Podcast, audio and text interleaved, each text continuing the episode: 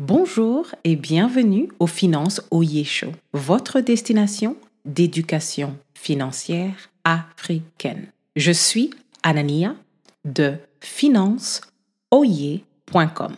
Le problème du jour est que le sens de propriété est très faible parmi les Africains. Trop peu d'Africains nourrissent l'ambition de graduer de propriété à propriétaire pour contrôler leur destin financier. La stratégie à retenir est que le but ultime des Africains devrait être de passer de la sécurité financière à l'indépendance financière pour éviter de répéter notre histoire d'esclavage économique. Voici ce qu'il faut faire et savoir.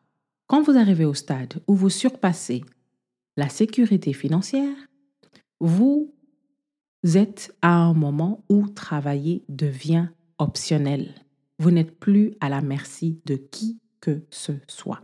À ce stade, vos retours sur investissement produisent des revenus qui couvrent 100% de vos dépenses. À ce stade, vous pouvez même prendre votre retraite de manière formelle ou informelle quel que soit votre âge. Vous avez un niveau de revenu minimum qui couvre vos dépenses à perpétuité. Vous avez ce qu'on appelle un portefeuille qui est presque infini, ce qui veut dire que mathématiquement, il est presque impossible pour vous d'épuiser votre argent. Bien entendu, assumant que vous n'allez pas faire des bêtises. La liberté financière, c'est quand vous n'avez plus besoin de travailler en échange de l'argent.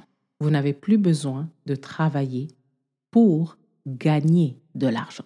La question du jour est, en combien d'années peut-on atteindre la liberté financière après son entrée sur le marché du travail?